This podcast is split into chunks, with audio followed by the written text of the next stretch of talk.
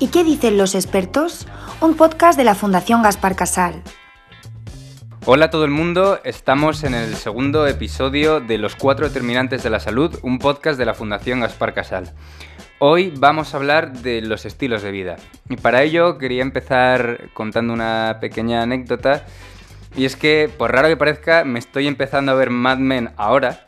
Y justo en el primer capítulo de la primera temporada hay una parte de la trama que gira en torno a la publicidad de Lucky Strike, la marca de cigarrillos.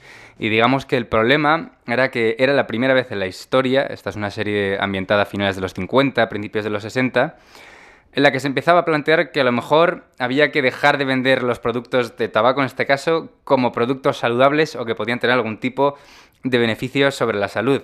Entonces, en la misma línea me he puesto a investigar un poco y he recogido eslóganes publicitarios españoles de la época, y en este caso son del alcohol. Los voy a leer porque no tienen desperdicio. El primero de todos dice, por ejemplo, Cerveza del Águila, familia grande, botella grande. Cruzcampo, lleve a su casa una bebida para todos. Y luego, el que más me gusta, que es espectacular, dice así, Cerveza Dam, la cerveza familiar del buen conductor de hoy y el de mañana. Y en la foto del anuncio sale un padre y un hijo en una pista de automovilismo brindando con una birra. Dos en uno. Entonces yo con esto lo que quería decir es que lo que entendemos por estilos de vida saludables ha cambiado mucho a lo largo del tiempo. Y a partir de esto yo quería saludar a Juan. ¿Qué tal? ¿Cómo estás, Juan? Muy bien, muchas gracias, Santiago. Y te quería preguntar, eh, ¿realmente somos lo que hacemos? Vamos a hablar un poco de los estilos de vida. Pues la verdad es que sí, que bastante. Em, vamos a empezar con, el, tema del porcentaje ¿no? Em, y del modelo.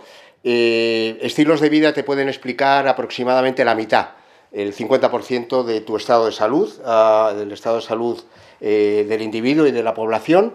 Eh, la conducta es muy importante, ¿por qué? Pues porque es la que determina en países desarrollados, quiero hacer este, quiero hacer este, eh, eh, señalarlo de esta manera, eh, las enfermedades crónicas. Es decir, si tú fumas, bebes, acabas con enfermedades pulmonares y acabas con enfermedades hepáticas de tipo crónico, ah, que generalmente tienen un pronóstico bastante malo. ¿no?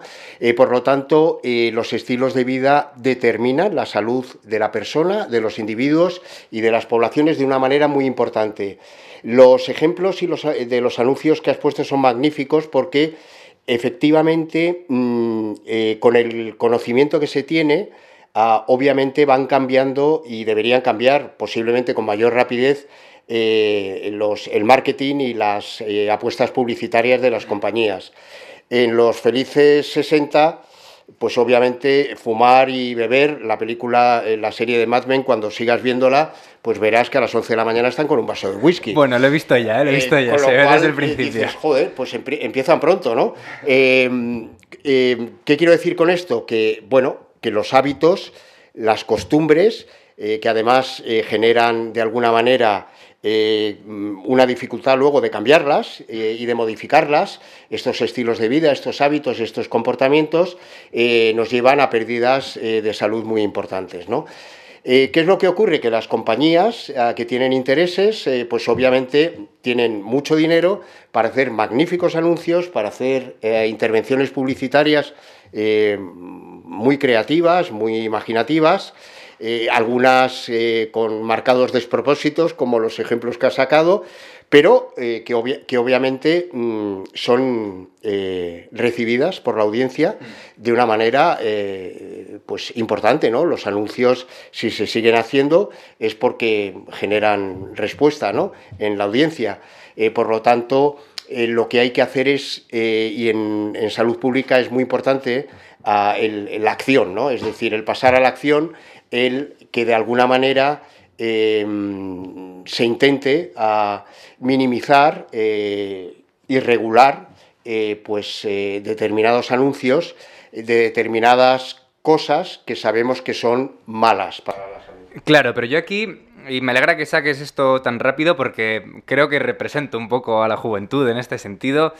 Eh, a mí hay una duda que me surge siempre con este tema, que es hasta dónde aceptamos la intervención de los poderes públicos. Es decir, hasta dónde permitimos que el Estado nos restrinja cierto tipo de conductas. Ya los anuncios es otro tema, ¿no? Pero ya en el, tema, digamos, personal, hasta dónde admitimos que el Estado no me permite hacer una cosa y si me permite hacer otra, o me ponga regulaciones, ¿no? Hay un millón de ejemplos en todo esto.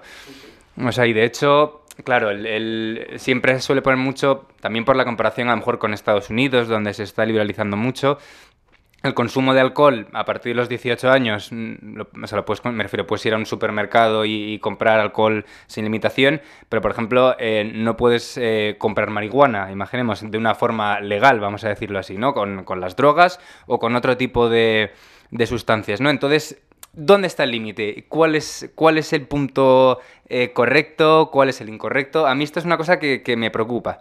Mm, magnífica pregunta. Em, el, balance no es, eh, no, es fácil porque evidentemente a todos nos gusta eh, pues, hacer lo que queremos. ¿no?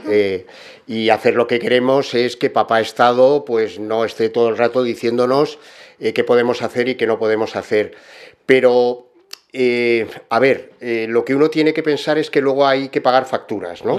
Eh, y que, como he dicho antes, los recursos son limitados. Entonces, bueno, pues conviene. Pero yo sería más partidario, mucho más partidario, de que todos estos mensajes y todos estos contenidos entraran en el colegio entraran en la escuela, que en la escuela hubiera una asignatura transversal desde muy pequeñitos, porque el, cerebro toma forma desde, desde edades muy tempranas eh, pues eh, mensajes de salud, es decir, eh, y, sin, sin, en fin, sin señalar tampoco al diablo, sino que mm, dándoles un contenido inclusive pues divertido, jocoso, ¿no? y yo creo que se puede hacer ahí un énfasis importante para que, según vamos creciendo, pues nuestros comportamientos estén alineados con la salud y seamos capaces de ser más refractarios al efecto que tiene esta publicidad, estos anuncios, ¿no? En el futuro. Mm, la balanza, ¿dónde la ponemos? No lo sé, la verdad es que eh, eh, vuelvo al, asunto que ha ocurrido el año pasado, que nos han encerrado tres meses. Claro. O sea que es que la libertad ahora está... El, Estado puede intervenir de una manera eh, absoluta ante riesgos para la salud que están muy, muy extendidos y que las únicas medidas que se pueden tomar son todas de tipo coercitivo. Pero ¿no crees que esto tiene un problema, o sea, que es obvio que, lo hay, que es que aunque se prohíba, la gente lo va a seguir haciendo. Quiero decir, o sea, yo, yo la primera vez que probé alcohol no tenía 18 años, por ejemplo, tenía menos. O sea que al final, y, lo de la educación, estoy de acuerdo, pero si se machaca tanto con la prohibición o, el o digamos, o, convertirlo en un objeto oscuro de deseo, pues se acaba convirtiendo en eso, efectivamente, ¿no? Genera esa atracción por lo prohibido. Y aparte yo creo que a lo mejor en otros países es diferente, pero en, en, España, en el caso del alcohol, por ejemplo, que es justo lo que estábamos tratando, sí que está asociado también a un, a un estilo de vida, a una forma de entender un poco, o sea, un tema casi cultural, ¿no? De cómo entendemos nuestro día a día. Entonces, intervenir tanto en eso sería, por a falta de una palabra mejor, contracultural un poco, ¿no? Eh, no lo sé, yo creo que, sí que es verdad que con el alcohol en España hay mucha tolerancia social, ah, muchísima, eh, más que en otros países, pero, en fin, eh, yo incido de nuevo en, la importancia de la educación. Ah, en, que, en fin, sin llegar, porque yo creo que has puesto eh, un buen símil ¿no? a, al oscuro objeto del deseo que hace mm, que te aproximes a ello porque te resulta eh, atractivo, etcétera, etcétera, sin llegar a eso porque sería una muy mala estrategia de educación sanitaria, eh, sí que se pueden construir mensajes y programas, mm, digamos, más suaves, más armoniosos, no punitivos, eh, donde se promuevan alternativas eh, de comportamiento eh, más saludables frente a... Con lo cual no quiero decir que no, que no se, se, tenga que tomar una caña o dos cañas o tres cañas, no, no, ni mucho menos, pero bueno, que sean decisiones voluntarias, no impuestas, y que tú, y que tú gobiernes sobre ellas. Esto quizás sea lo importante, pero Claro, lo importante es, estoy de acuerdo en que más que por la vía coercitiva, como dices tú, es, concienciar un poco a la gente de, de, la repercusión que puede tener ¿no? los comportamientos que tengan. Yo de todas formas, ahora, y por sacarlo también un poco, porque solo estamos hablando como de la mandanga, o sea, del alcohol, de la marihuana, el tabaco, bueno, el tabaco no lo hemos tocado tanto. Eh, yo quería también eh, preguntarte un poco, porque los hábitos saludables, o el concepto de hábito saludable, un estilo de vida saludable, a mí hay una cosa que me intriga un poco, que es que hay cosas eh, o hay partes de, estos hábitos saludables que son un poco modas. Quiero decir, yo recuerdo hace no tanto, creo recordar que hace no tanto, que como que lo saludable era hacer muchas pequeñas comidas, por ejemplo, a lo largo del día, y ahora está súper en boga el ayuno intermitente, ¿no? Entonces, eh, no, hay, no hay patrones, digamos, eh, de conducta que estimamos como, como muy saludables que en realidad varían un poco a lo largo de los años, ¿no? ¿Dónde está ese punto medio? ¿Dónde está la verdad? Uh, ¿Dónde está la verdad, Juan? ni, ni, idea, ni idea. Um, a ver, la verdad es que has puesto un, un, un magnífico ejemplo de, de, de una moda eh, pero de una moda mmm, que no eh, está eh, basada, eh, sustentada en la evidencia. Es decir, que, en fin, el, tema de los ayunos voluntarios, etcétera, ¿no? hay que diferenciar y, construir uh, las políticas de salud pública sobre una base eh, de conocimiento que se tiene. Y se tiene con respecto al tabaco muchísimo, con respecto al alcohol y también con respecto a la nutrición. ¿no? Eh, y sobre lo que ya se sabe, lo que eh, son verdades uh, desde el punto de vista de la investigación y del conocimiento, eh, sobre eso es sobre lo que hay que construir. Pero sí que hay que construir eh, de una manera, mm, digamos, ingeniosa, no aversiva, porque si todo es prohibir, pues vamos a ir muy mal, ¿no?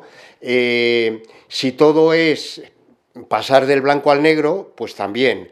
Eh, tenemos que construir discursos y que construir mensajes eh, que tengan en consideración lo que los psicólogos eh, llaman coloquialmente darse permisos, es decir, que uno pues puede, no sé, salir a correr eh, y, en fin, si puede todos los días un ratito fenomenal, pero si se salta un día no pasa nada. Claro. Es decir, que y si un día salgo por ahí con los amigos y con las amigas y tomo pues algo de más, pues, pues tampoco pasa nada. Es decir, que yo creo que en eso hay eh, digamos que meter un concepto que, que es el, el, de la amortiguación, eh, que en los comportamientos es muy importante, ¿no? El buffer, el, el amortiguador, lo que te hace, eh, bueno, pues que tú tengas muy claro cuál debe ser tu comportamiento, qué te lleva a no perder la salud, pero digamos, con rangos, ¿no? Con rangos. Claro, es con que más menos. En, en, esto, efectivamente, que es otra cosa que yo tenía un poco en, en, la cabeza, lo que has dicho tú de darse permisos, dentro de los estilos de vida eh, o de los hábitos saludables, claro, también está la salud mental, ¿no? Entonces, eh, o sea, te pongo otro ejemplo y a, lo mejor estoy sonando como muy fiestero en, en este episodio del podcast, pero yo sé que en cuanto se pueda, eh, por la actual pandemia, las circunstancias nos lo permitan, en cuanto pueda salir de fiesta, yo voy a pasarme una semana sin pisar mi casa. Y sé que eso, aunque a nivel físico a lo mejor no tiene efectos tan beneficiosos, sé que a nivel de salud mental, o sea, me va a liberar la cabeza hasta el infinito, ¿no? Entonces, creo que en eso hay que ponderarlo un poco. Y el ejemplo que has puesto tú también de, o sea, sabiendo las consecuencias ¿no? que pueden tener los actos que, que realizamos, pero hay que relajarse un poco de vez en cuando, hay que liberarse y al final la vida es eso, ¿no? También un poco dejarse ir y disfrutar de ella. Sin lugar a dudas. Eh, ahí eh, no hay nada de disenso. Eh, va a ocurrir lo que has dicho, eh, lo dicen investigadores uh, como Christakis en la Universidad de Yale, va a ser un desmadre. Uh, cuando nos dejen quitarnos la mascarilla, salir de casa y tal, pues... Uh, Los felices años 20, exacto, ¿no? Exacto, y, y, no pasa nada. Es decir, como, como bien has apuntado, esto eh, te va a ayudar a descensar, porque el problema que estamos teniendo y que estamos viendo eh, con, con, el COVID es eh, que nos estamos fatigando, es decir, que mentalmente estamos muy cansados. Hmm, total. Entonces, la manera de Destensar es la que tú has dicho, es salir, es divertirte, es hacer todo lo que llevas mucho tiempo sin hacer y de una manera aguda, claro, lógicamente, porque mm, lo, vamos a necesitar y va a ser extremadamente beneficioso eh, para nuestra propia salud mental, porque las cosas tienen que volver a resituarse. A la semana y vas a estar cansado y vas a volver a casa. Bueno, pero esa semana, voy a ingresar en la UCI. Te lo, vas, te lo vas a pasar muy bien, o sea que y, va a ser muy beneficioso para tu salud mental. Seguramente esto que estoy diciendo no están de acuerdo muchos de mis colegas, pero en fin, yo creo que en esto hay que ser un poco flexible. Ah, Totalmente. Mire, yo hay una cosa que has dicho antes em, que también me interesa porque hablabas como que hay, eh, la salud pública, digamos, tiene que estar em, basada en una serie como de consensos científicos, ¿no? De, de, cosas que sabemos que son perjudiciales o que sabemos que son beneficiosas, tratarlas como tal. A mí, sin embargo, ha habido algo, y no sé si te voy a poner en un brete al preguntarte esto, pero ha habido algo que me ha llamado mucho la atención últimamente, que es que yo en mi cabeza eh, tenía el aceite de oliva como algo súper eh, beneficioso, digamos, ¿no? Y aparte, de nuevo incido en lo de un tema como cultural, casi nuestro, ¿no? Español. Y sin embargo, em, he visto como que en este, este nuevo, digamos, clasificación o etiquetado que, que, que, creo que viene de la Unión Europea, pero que también el Ministerio de Consumo lo está implantando, el, el aceite de oliva tenía una calificación mala. O sea, era, era considerado un. Era como un semáforo, no te sé decir qué color tenía, pero era considerado un, un, alimento un poco perjudicial, supongo. Entonces, ¿de verdad no sigue habiendo ciertos eh, criterios un poco atados a modas, digamos, ¿no? En, todo esto. O, ¿O, es más una valoración ya? Depende de, a qué prestes atención. No, a ver, sacas ejemplos muy, muy, muy interesantes y muy oportunos. Eh, Mm, a ver, eh, se producen desaciertos, a qué duda cabe, ¿no? Eh, eh, pero en el consumo lo importante, lo más importante son las dosis. Claro, efectivamente. O sea que un alimento puede ser muy saludable o poco saludable, pero en la dosis te lo, te lo gradúa de alguna manera, ¿no? Te lo, te lo pone un poco en, en perspectiva. El, tema de los, semáforos y, de la información nutricional en, los productos que compras en el supermercado eh, está muy bien, ah, eh, pero eh, tiene que haber ah, un consenso que efectivamente ahora mismo ya viene marcado por, por la Unión Europea. seguramente el desacierto con, me parece que es naranja el semáforo, con el aceite de oliva, pues es, es que, no se matiza, ¿no? Es decir, que cuando tú simplificas, pues obviamente pierdes la capacidad de, desagregar y de ser eh, pues mucho más específico y más concreto, ¿no?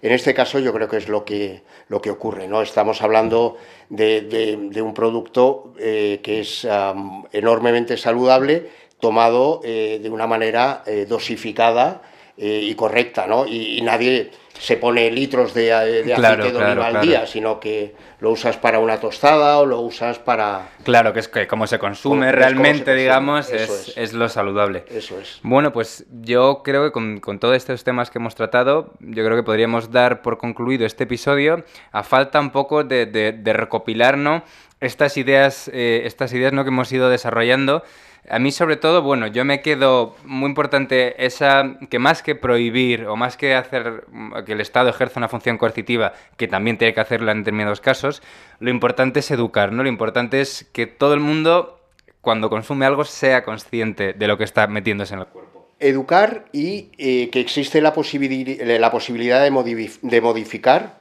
eh, estos hábitos eh, no saludables a través de eh, programas que tienen que estar muy bien diseñados de comportamiento, ¿no? Eh, que generalmente son fatigosos, ah, porque requieren registro, requieren ah, que tú eh, vayas tomando nota de determinados hábitos, cómo los tienes que cambiar, lo que tienes que ir haciendo, pero los hábitos mm, se pueden cambiar, es decir, cuesta, es, ah, la voluntad es importante, pero se puede hacer y esto también eh, en determinadas intervenciones cuando uno tiene hábitos arraigados eh, poco saludables como eh, pues un consumo de tabaco excesivo, de alcohol excesivo, hay soluciones también para, para, estas personas que tienen digamos, que modificar este comportamiento porque si no, ese estilo de vida le va a llevar a, tener un, pronóstico eh, sobre su salud bastante malo, ¿no? Bueno, pues con este consejo y sabiendo que en el centro y en la moderación está la virtud, y en el sentido común. Y en el sentido común, el menos común de los sentidos. Sí, sí, sí. Eh, os queremos dar las gracias por habernos escuchado y nos despedimos hasta la próxima. Muchas gracias, Santiago. Gracias. Encuentra más podcasts como este en nuestros perfiles de Spotify, Apple Podcasts e iVoox. Para más información sobre la Fundación Gaspar Casal, no dudes en consultar nuestra web